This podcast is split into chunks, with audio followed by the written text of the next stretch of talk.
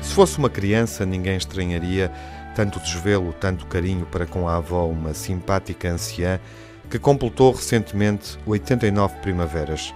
Mas ele já passa dos 40, é um homem feito, com uma vida, tem muitos amigos, conquista-os facilmente, porque é uma pessoa completamente empática, um homem invulgarmente doce, invulgarmente delicado. Tem uma veia artística que se transformou na base de muitas atividades em que não raras vezes é o elemento aglutinador. Ele canta, ele toca, ele faz teatro, ele não para quieto e, no entanto, tem sempre tempo para visitar, mimar e cuidar daquela avó.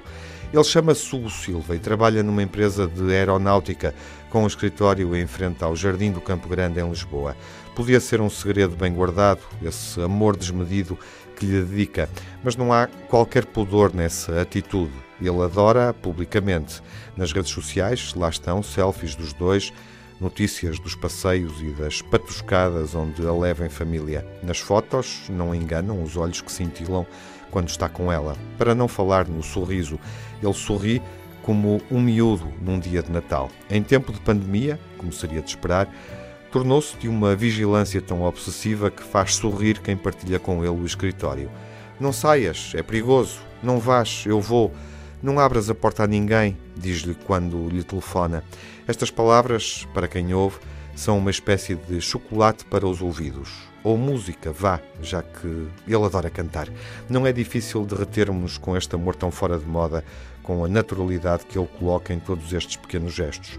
Olhamos à volta, procuramos e não encontramos muitos exemplos que se aproximem sequer desta vontade de desfrutar até ao limite do possível a companhia de alguém que se sabe ter o tempo contado, desta espécie de respiração boca a boca que ele lhe faz para a conservar motivada, bem disposta, contente com a vida.